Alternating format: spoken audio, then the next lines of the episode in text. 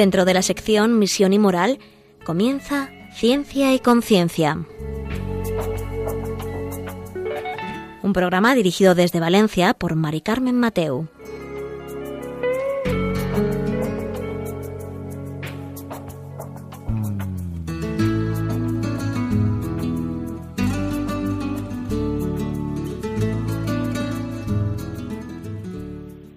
Buenas tardes, queridos oyentes. Un miércoles más aquí estamos con todos vosotros en Ciencia y Conciencia, un programa que hacemos desde el Observatorio de Bioética de la Universidad Católica de Valencia.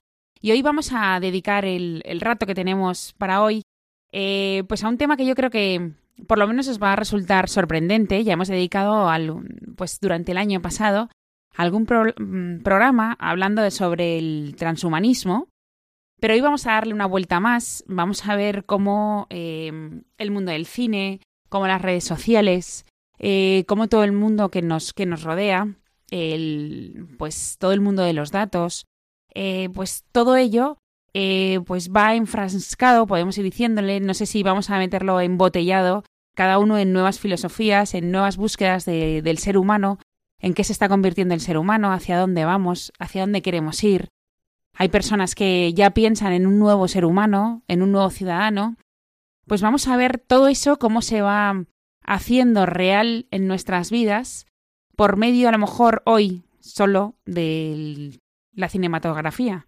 Pero también tenemos muchos más que y para eso vamos a tener a dos invitados que nos van a ir explicando caso por caso. Enseguida paso a presentároslos.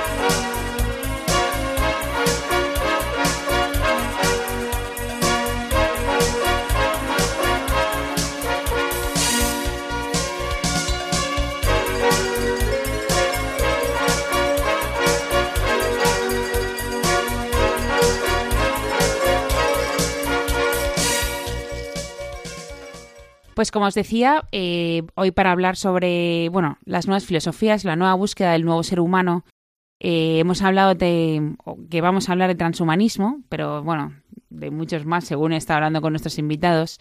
No quiero empezar a decir conceptos porque seguro que ahora enseguida salen, pero seguro que tenéis curiosidad por ellos. Eh, bueno, el primer invitado es Rafa Monterde. Hola, buenas tardes, Rafa. Muy, buenas, Carmen. Él ya estaba con nosotros. Él es investigador predoctoral de la Escuela de Doctorado de la Universidad Católica de Valencia en Filosofía. Y también Pau Crespo, buenas tardes. Muy buenas tardes. Él es profesor de secundaria de instituto y graduado en filosofía y además los dos son investigadores del Centro Lombardo eh, de mitología en ámbito audiovisual. Eh, bueno, He hecho una presentación como muy amplia porque tenéis muchas cosas que contar. Hmm. Eh, entonces, empezar por donde vosotros veáis el tema del, del cine en el, o el transhumanismo en el cine y cómo de ahí vamos a ir pasando a ver las nuevas filosofías o... Cuéntanos, Pau. Bueno, es importante tener siempre claro los, los términos. Sí. Y para empezar, transhumanismo nos puede soñar, hmm. sonar algo extraño. Eh, de eso se encargará mi, mi compañero Rafa. Yo de momento hablaré de una de un término, de un concepto también asociado al transhumanismo que es el posthumanismo. ¿Qué es el posthumanismo? Pues como todas las cosas relativamente nuevas y complejas, el posthumanismo es un término que se puede utilizar para designar dos cosas. La primera es la superación del humanismo. El humanismo entendido como esa corriente que nace en el humanismo del siglo, disculpad, en el Renacimiento, en el siglo, en el siglo XV, que tiene esos valores de secularización de, del conocimiento, los valores del cuidado del humano, del otro, y sobre todo y fundamentalmente la educación. Esa educación de estudiar los autores clásicos grecolatinos, la matemática, etc.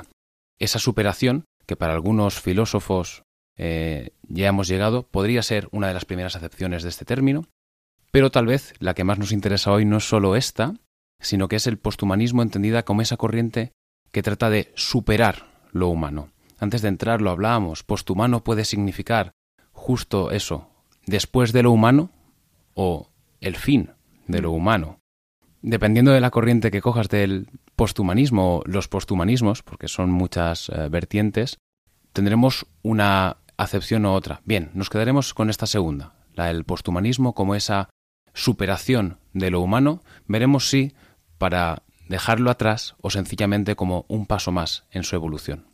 Pero claro, como superar lo humano, ¿qué significa? ¿Significa que vamos a ser mejores? ¿Que vamos a ser otra forma de humanos? ¿Que vamos a ser un humano junto con algo? O sea, porque superar lo humano, vamos a superar nuestras, no sé si decir, nuestra forma de comunicación, o cómo es. Bien, pues por ejemplo, gastemos eh, el ejemplo que daba del humanismo. Mm. Eh, si hoy en día somos capaces de aprender eh, cada vez de manera más rápida, imagínate que fuésemos un ordenador o que tuviésemos la, la capacidad de conectarnos a un ordenador y en vez de leer un libro pudiésemos directamente coger un pendrive, introducirlo en nuestra mente, en nuestra cabeza y descargar el libro. Ya lo hemos leído, como en la película Matrix. en, la en la película Matrix no aprenden. En la película Matrix descargan el contenido y ya lo saben. Pues bien, eso rompería uno de esos valores que hasta ahora, incluso hoy en día, consideramos fundamentales, que es el aprendizaje, la educación y el proceso. Pero entonces estamos olvidando las emociones. Por supuesto. Porque nos olvidamos del placer de leer un libro. Del el proceso. Es una de las cosas que yo creo que, eh, siguiendo la lógica en la que nos encontramos hoy inmersos, no quiero ponerle demasiados adjetivos, pero hay muchos. Hay gente que lo llama turbocapitalismo.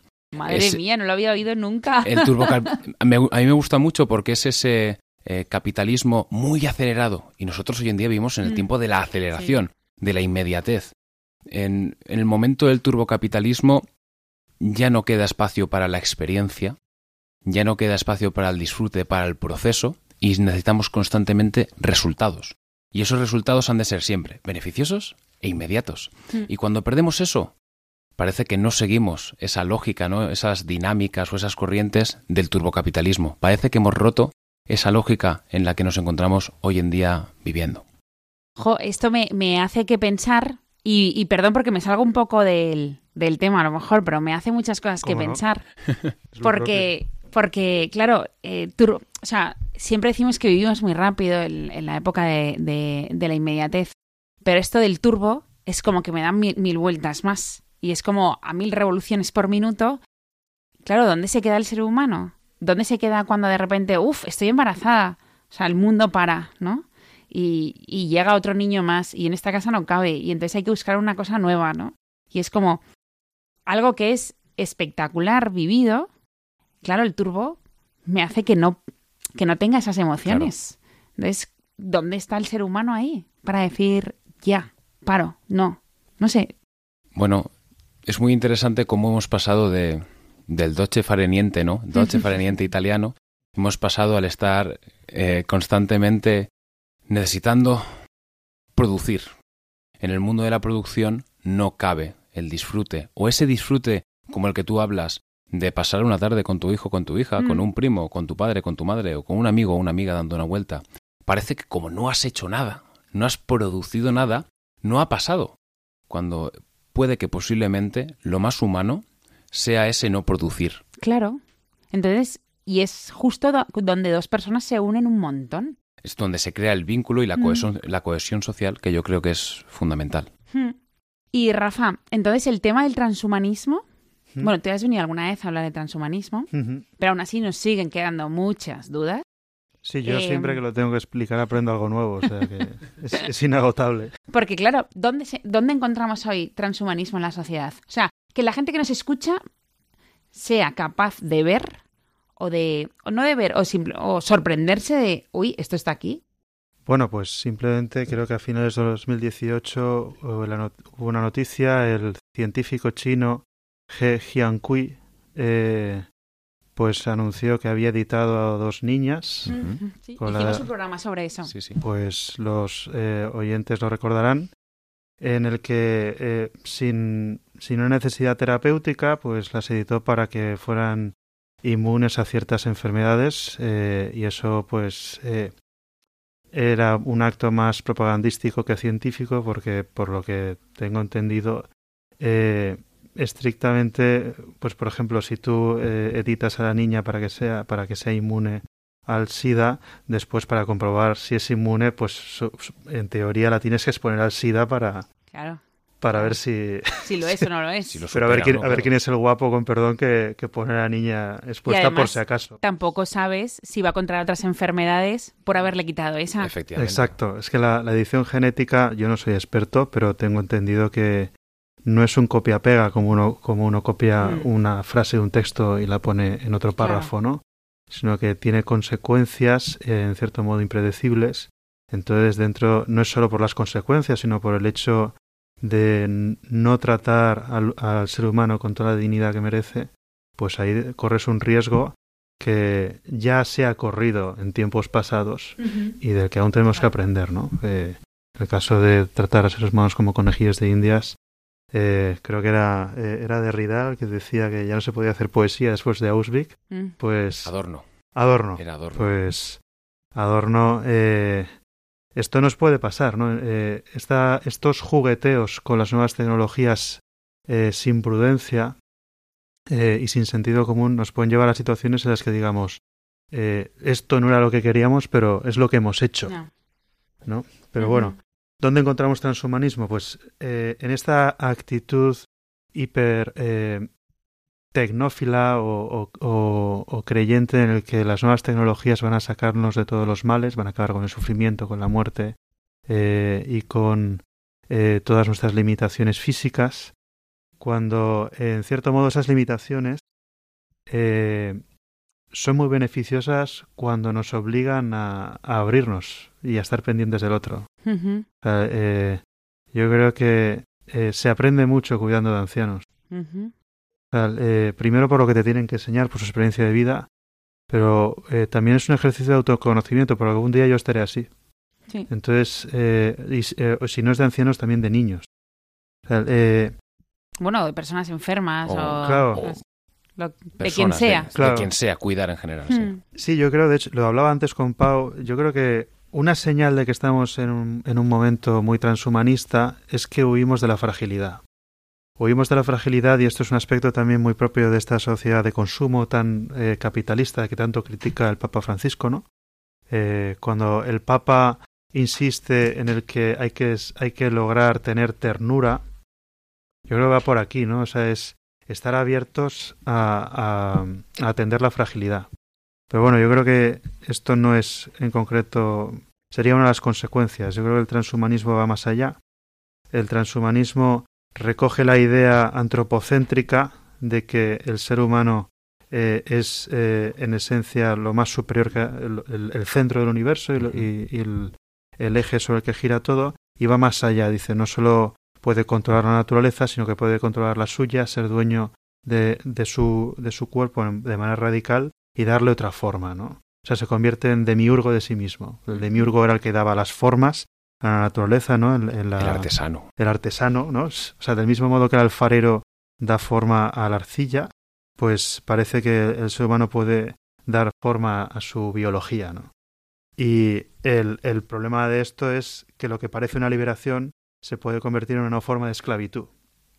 Porque si yo edito a un ser humano para que cumpla los fines que yo le impongo, eso eh, se puede poner en cuestión, se puede cuestionar si es una forma de libertad o de dominio. Claro, pero a mí la pregunta que me nace cuando dices eso mm. es ¿y quién eres tú? O sea, ¿quién es el que hace y deshace? Ah. Porque también es mortal, ¿no? Eh. Entonces, claro, necesito... O sea, si yo voy a ser el que... el artesano, el que voy a decir tú sí y tú no, yo también voy a llegar al momento en que me muera. Entonces, ¿quién dejaré? Yo creo que ha, llegado el momento de hablar de Blade Runner, ¿no?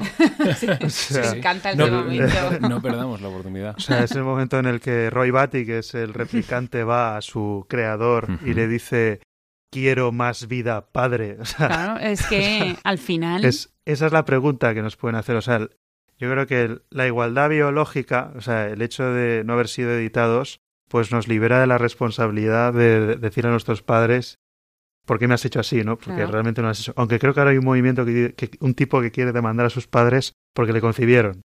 ah, sí, sí, sí, he leído la noticia, he leído la noticia. Estamos llegando a, ese nivel.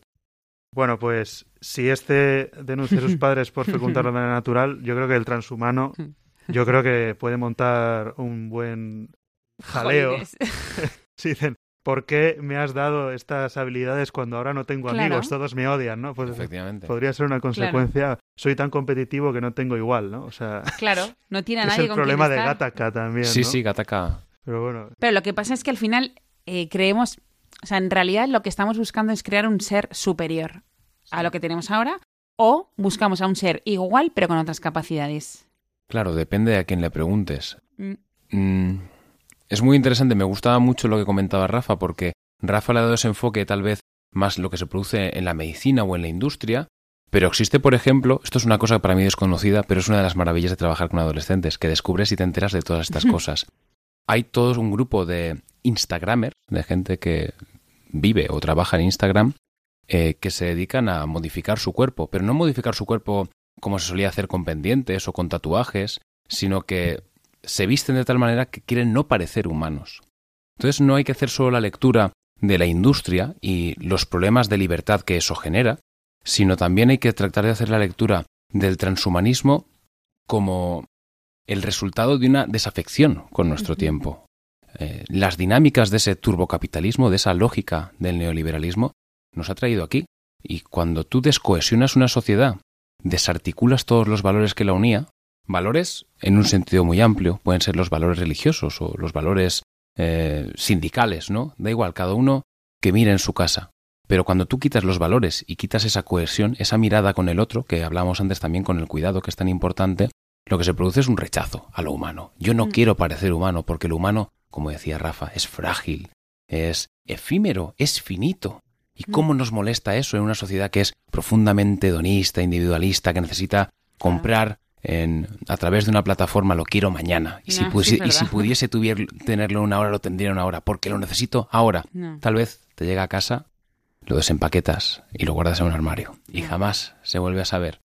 Estamos en una sociedad donde producimos ese transhumanismo que no es solo industrial, sino que tiene también que ver con una desafección social o una corriente social de desafección con la realidad eh, más inmediata, que puede ser una realidad tanto del valor, del mundo del valor en un sentido tan abstracto que resulta casi, casi absurdo hablar de él, ¿no? Del valor como nada, pero tiene que ver con nuestra realidad política, nuestra realidad social, nuestra realidad económica y también nuestra, la dimensión, si queréis llamarlo, Wittgenstein lo llamaba la dimensión mística. Puede llevar a ambigüedad, pero la dimensión de los valores, de la vida. Nos estamos desafectando, nos estamos separando de eso. La vida ya no nos satisface. Es verdad. Por eso queremos ir un paso, o hay gente que quiere ir un paso más allá, que es el no sentir dolor, siempre estar saciado, el poder aprender sin tener que hacer el esfuerzo de aprender.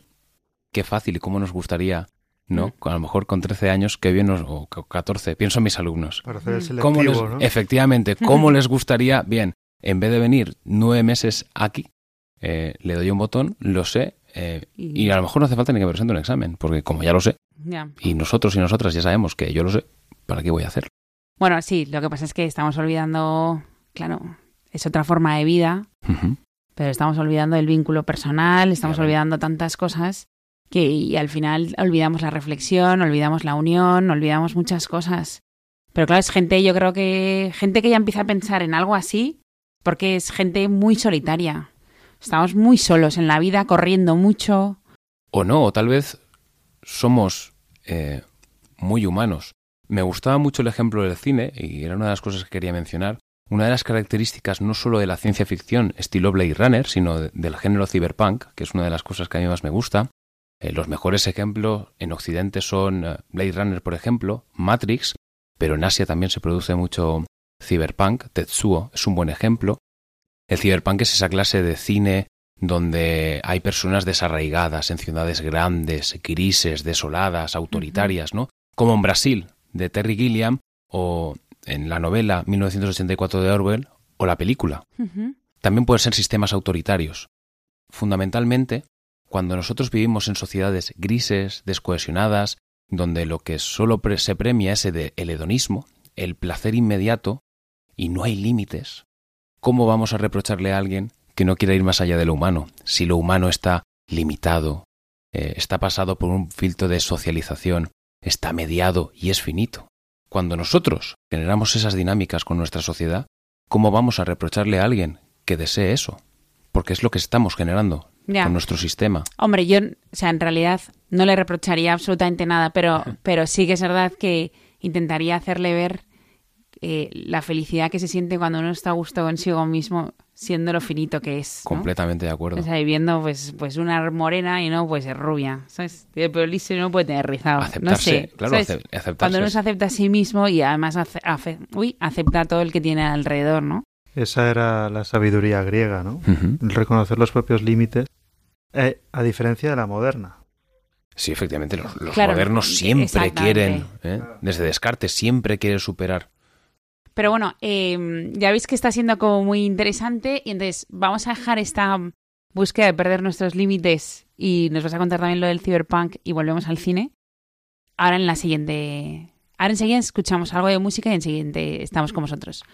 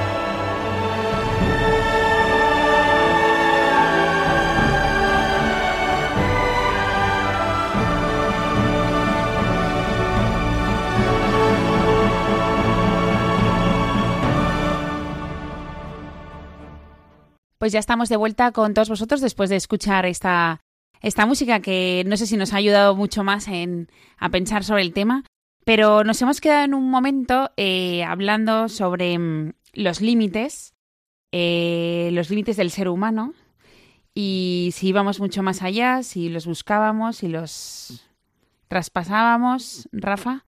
Sí, creo que antes había dicho algo así de que la sabiduría de los antiguos consistía en reconocer los propios límites, mientras que lo que se entiende por conocimiento o la, certeza de los modernos busca ir más allá de los límites, superar barreras, tal, derribar muros. Eh, entonces, eh, que son dos actitudes muy diferentes, mientras que la moderna sería una búsqueda frenética del conocimiento y de la seguridad, yo creo que la búsqueda del antiguo es, es más sapiencial, ¿no? Es una búsqueda de la sabiduría. Entonces, eh, a mi modo de ver, eh, la, sabiduría del antiguo era una sabiduría basada en, miles de años de experiencia. Y era también un conocimiento de tradiciones que le habían llevado a, pues, a desarrollar cierta prudencia para saber qué hacer para ser feliz, ¿no?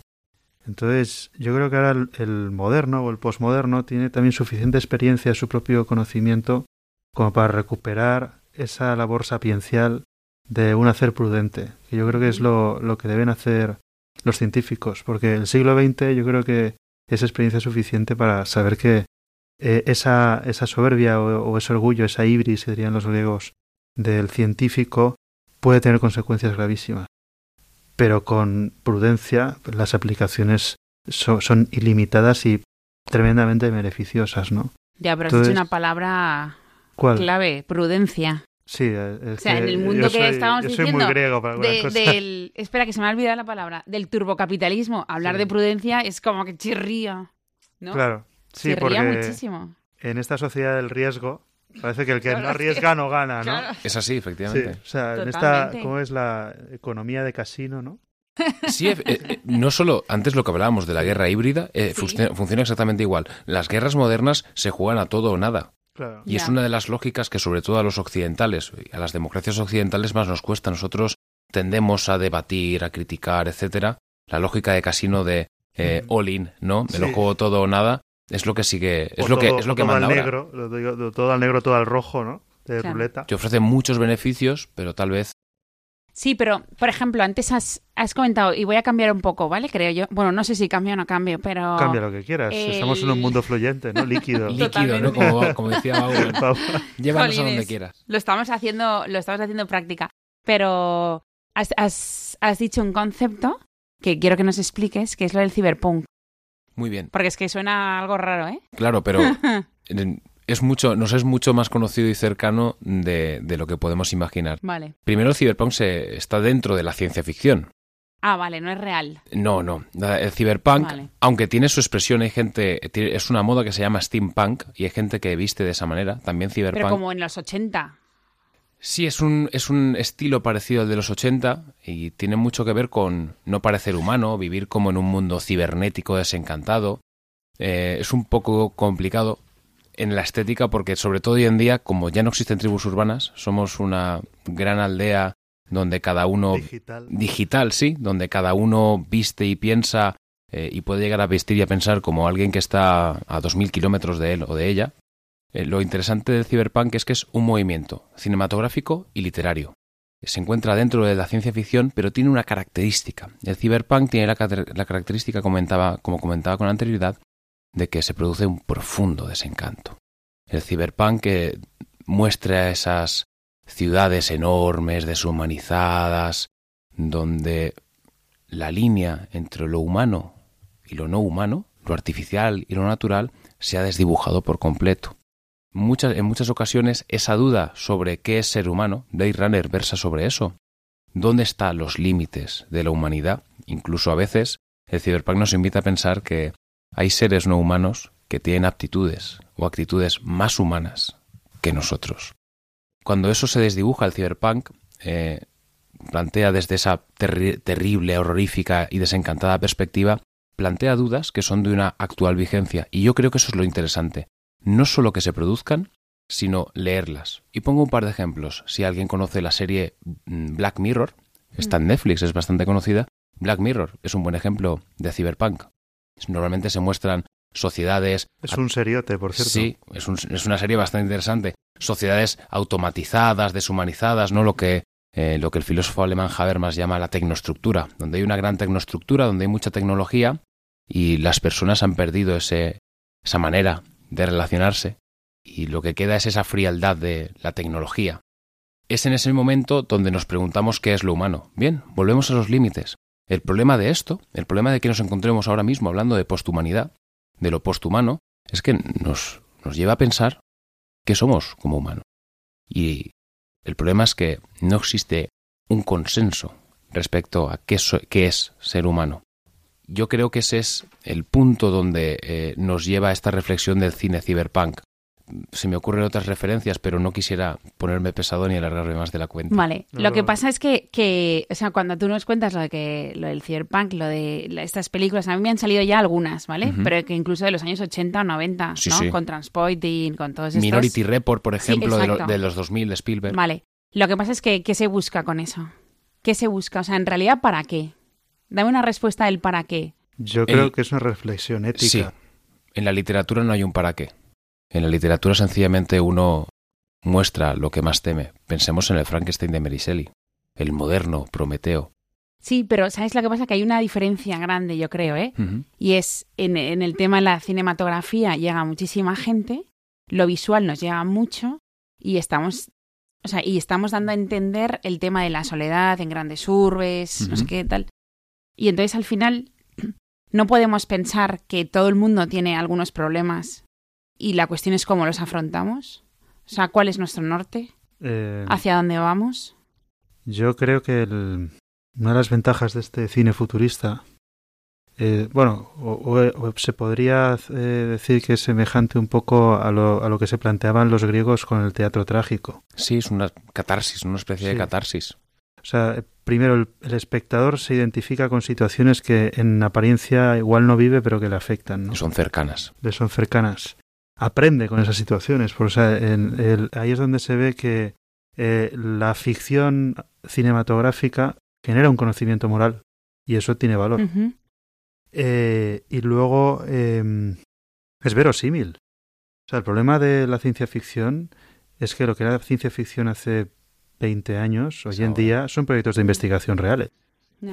de hecho, Black Mirror pueden ser una sociedad 10 años vista. Sí. Que tal y como va en nuestro ritmo de vida, 10 años vista no es nada. Pueden pasar muchas cosas, pero está ahí. Llegamos eh, casi sin darnos cuenta. Antes también habéis hablado sobre, cuando estábamos hablando del posthumanismo y el transhumanismo, el tema de la realidad social y la realidad política. Hmm. ¿Tenéis ejemplos en la realidad social de hoy? Que la gente pueda decir, ostras, pues no, no me había fijado yo en ese detalle. Uno, de los, mejores ejemplos es la ley, creo que está aprobada eh, por el Congreso de los Diputados, para personalizar eh, la publicidad de las campañas electorales utilizando los datos de, de, las redes sociales. Lo interesante de eso es que tú puedes coger un perfil de Instagram o de Facebook o de cualquier red social, Pinterest incluso, da lo mismo. Entonces dices, vale, este perfil le interesa esto, esto encaja con este y este punto de mi programa, eh, del programa con el que me presento. Estos son los puntos que le muestro, pero no le muestro el resto. Entonces vamos como si fuese el Canal Plus o Netflix. Seleccionamos lo que a los demás les puede interesar y perdemos esas visiones holísticas o completas que nos permiten analizar la realidad. Y el problema es que hoy en día nuestra política tiene mucho que ver con esas cámaras de eco donde solo recibimos la información que ya queríamos recibir. el problema es que la realidad no es así. La realidad es problemática y muchas veces hemos de hablar y confrontar opiniones. El problema no es la confrontación, el problema es gestionar el conflicto. Que haya confrontación es completamente natural. Cuando estamos en esas realidades políticas digitales, estamos encerrados en cámaras de eco que nos aíslan cada vez más del otro. Y el otro no es quien piensa como yo, con quien siempre es fácil entenderse, sino que el otro es aquella persona que vive en mi sociedad, que tenemos muchas cosas en común, pero que a lo mejor no nos hablamos, como un diálogo de sordos. Sí, en, en ese sentido, lo que hablas de redes sociales es famoso el, caso de el Cambridge Analytica. Sí, mejor ejemplo. En las presidenciales de Estados Unidos, ¿no? Se vendieron datos para influir en la intención de voto. Y respecto a ficción audiovisual, eh, en Black Mirror Bandersnatch, sí. es el nuevo capítulo de Black Mirror donde supuestamente el, el, el espectador puede elegir lo que va a suceder pero lo que descubre es que todo lo que sucede al final le lleva al mismo punto. Entonces, lo que hablábamos antes de que parece que nos están empoderando con todas las aplicaciones y que el usuario puede elegir tanto, no es así. O sea, la metáfora de, ese capítulo es que el, el, consumidor consume lo que le dicen y va a hacer en el fondo lo que le dicen. Evidentemente es una visión muy limitada de lo que es la libertad humana y también muy pesimista. Pero que, en cierto modo, la, eh, como dice Eric Sadan, la algoritmización o esta sociedad dirigida por algoritmos es una manera de limitar la libertad de conciencia y la, y la voluntad de, en las sociedades democráticas, yo creo que es bastante problemático. Porque incluso se puede hacer que determinados partidos eh, sean protagonistas y otros no, por ejemplo. O sea, ahora se habla de, eh, eh, sin entrar en, la, en, el, en, la, temática, en el problema, pues que está decayendo determinados partidos de izquierda y otros están subiendo de derecha o viceversa, que puede suceder lo contrario en un futuro. Quién sabe hasta qué punto esto también puede estar potenciado por intereses económicos de grandes compañías tecnológicas que dicen, ah, pues ahora pues, pues ahora dirigimos por aquí. No, es por ponerme conspiranoico, sino que tenemos antecedentes. pero las, encuestas eh, determinan. Al mm. fin y al cabo acaban determinando no todo el voto, pero sí una parte del voto. Por cierto, que normalmente se llama voto útil. Es el que se acaba determinando por, por las encuestas. Pero bueno, yo creo que estamos aprendiendo que al final es un poco utilización, es un poco esclavitud. Es claro, pero es fundamentalmente no es el que el mensaje no sea todo es malo, sino que es que hemos de ser conscientes. Cuando tú te bajas una aplicación en tu móvil y es un juego gratuito, y ese juego gratuito que no te cuesta nada te, te pide acceder a tu agenda de contactos, a la cámara, no sé, y a la galería de fotos, hmm. entiende que no es normal. Que si, eso, que si hace eso es porque cuando algo es gratis, como te decía antes, te, te citaba Richard Sennett, todo lo que es gratis conlleva un grado de esclavitud. Bien, el grado de esclavitud en este caso es la información. Las aplicaciones gratuitas venden anuncios y son capaces de recopilar datos para venderlos. y nosotros creemos que estamos tranquilos. Si alguien está de acuerdo con esto, me parece bien, yo no critico a nadie. Pero muchas veces eh, creemos que no hay ningún tipo de perjuicio en utilizar aplicaciones gratuitas o redes sociales y podría ser que sí que lo hubiese. Entonces, no es un problema de eh, demonizar nada, sino de ser conscientes de lo que hacemos, de ser conscientes de nuestros actos y de la realidad donde vivimos. Pues em, me da la sensación que hemos empezado, o uno de los dos ha dicho algo así como que había menos libertad y que nos hacíamos casi más esclavos ahora, o por lo menos nos están esclavizando y, os escucho y, y me noto atada de pies y manos en muchas cosas, ¿eh? Pero bueno, que vamos a escuchar un poco de música y enseguida vamos a estar con vosotros.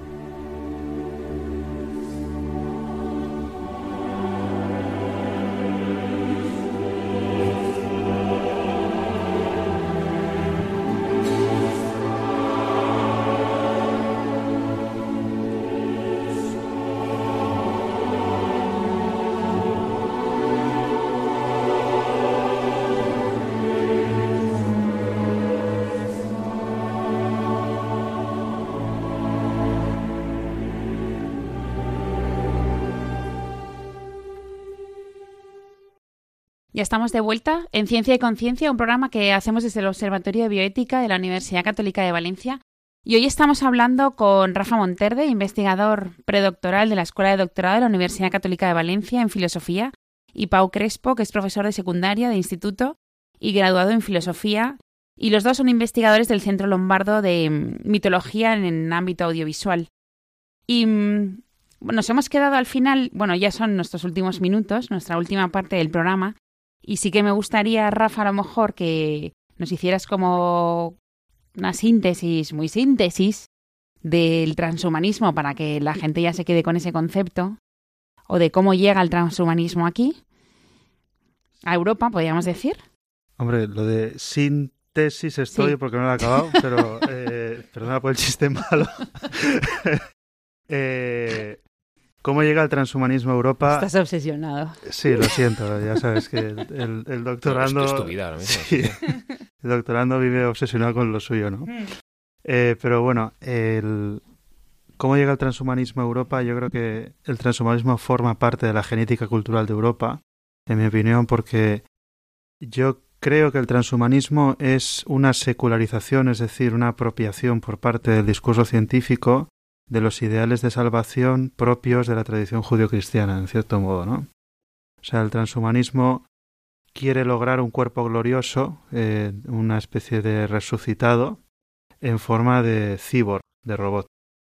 O sea, que llega a la perfección absoluta, una recuperación de la perfección original en el Edén a, través de la investigación científica.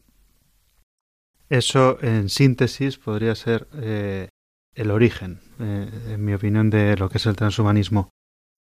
Eh, cosas buenas y, cosas no tan buenas. Eh, el transhumanismo es una visión muy optimista de la ciencia, pero por ejemplo desde una óptica cristiana, desde la fe no se puede, ah, tirando un poco no solo de la filosofía, sino, sino también desde la fe, el conocimiento no salva. Esta es una tesis gnóstica.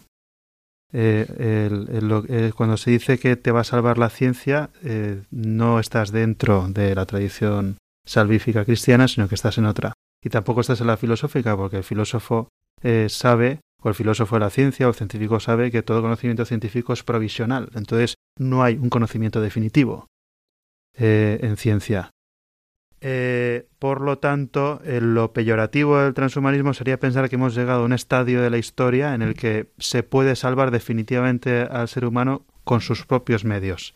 Ahí es donde, eh, dicho llanamente, se puede patinar a nivel cultural y podemos llegar a una situación, primero, de desigualdad, porque está claro que las aplicaciones transhumanistas no van a estar al alcance de todos, porque se dice que se van a abaratar, del mismo modo que ahora hay móviles eh, para todo el mundo, pues se va a acceder a ello, pero eh, a nadie le gusta saber que hay niños extrayendo coltán para que tú y yo podamos tener un smartphone, ¿no?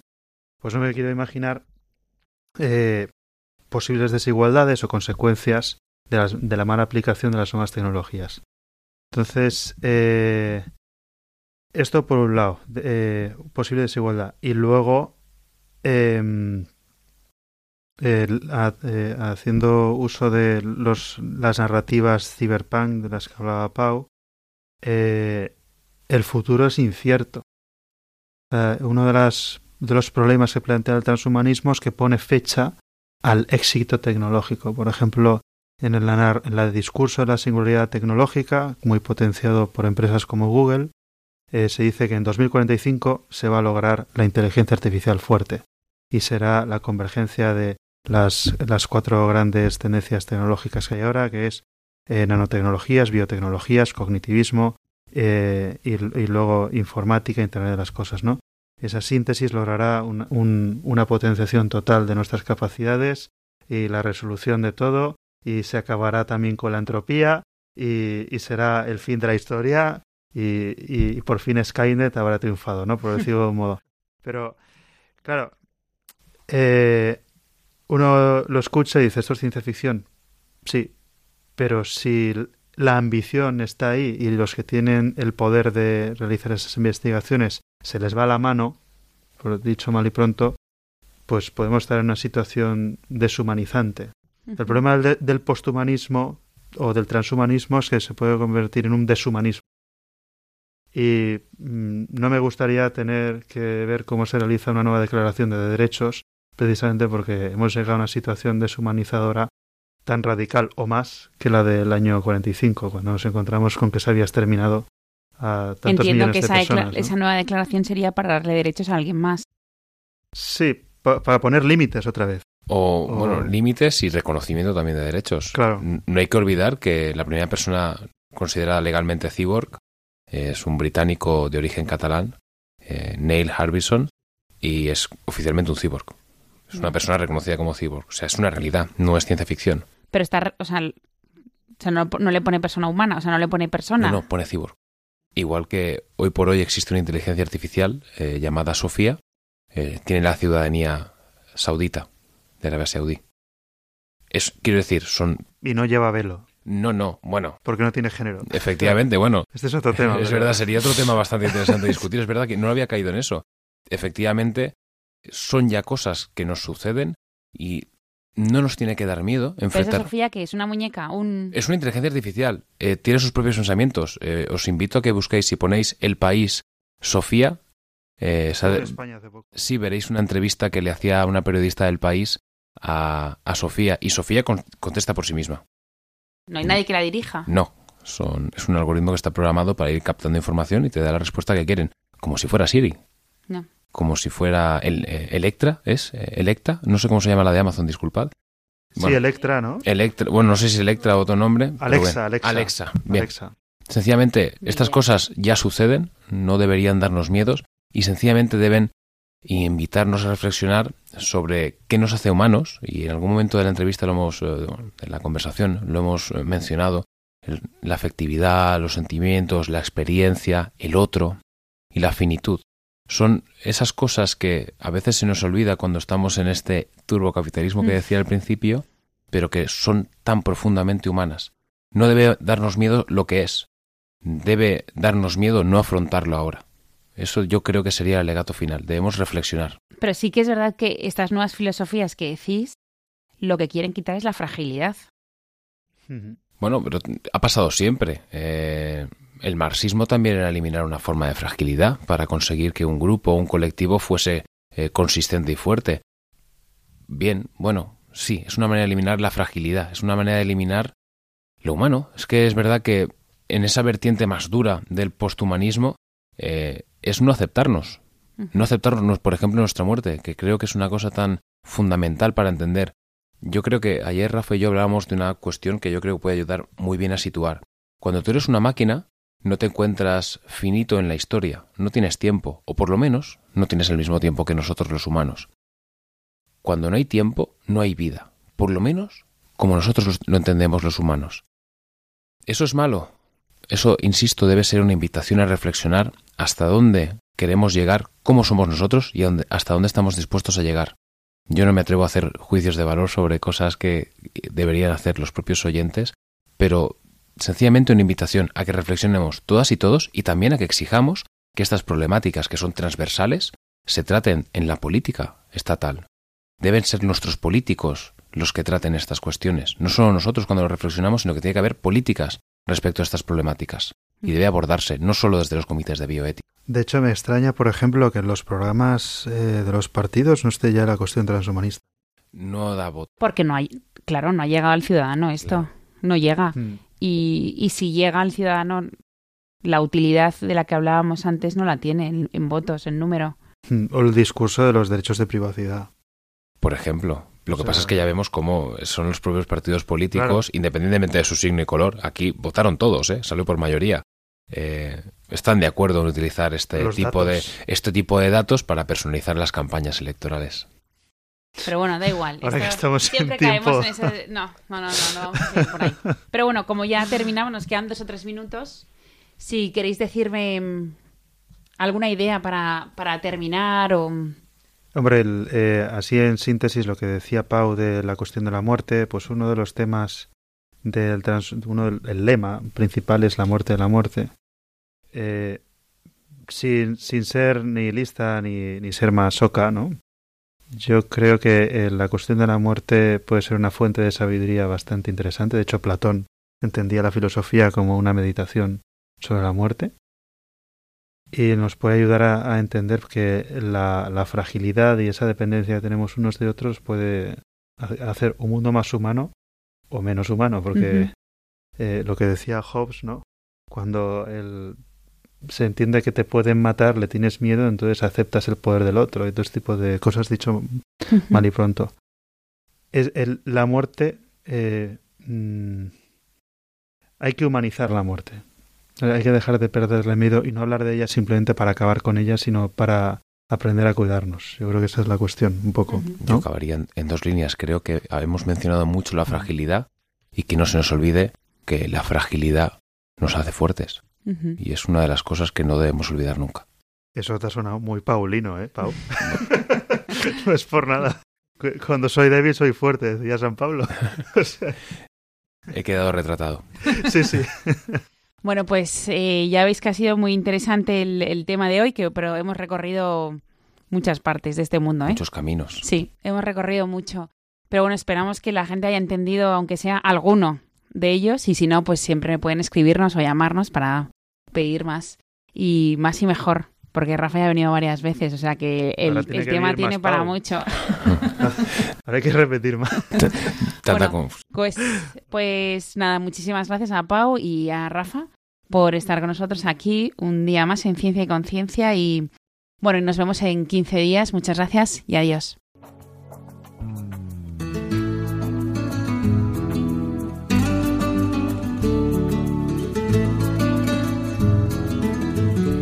Finaliza así en Radio María Ciencia y Conciencia, un programa dirigido desde Valencia por Mari Carmen Mateu.